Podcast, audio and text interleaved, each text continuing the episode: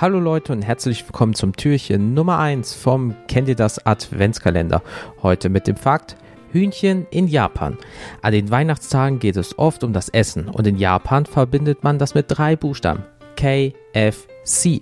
Die Leute laufen in Scharen in die amerikanische Fastfood-Kette, um, ich bitte um Trommelwirbel, Kurimasu ni wa Kentucky oder irgendwie so, auch bekannt als Kentucky zu Weihnachten, zu essen. Die Tradition, gebratenes Weihnachtshühnchen zu verspeisen, geht auf eine Werbekampagne aus dem Jahre 1974 zurück. Und bis zu diesem Tag verzeichnet KFC die höchsten Umsatzzahlen des Jahres an Heiligabend.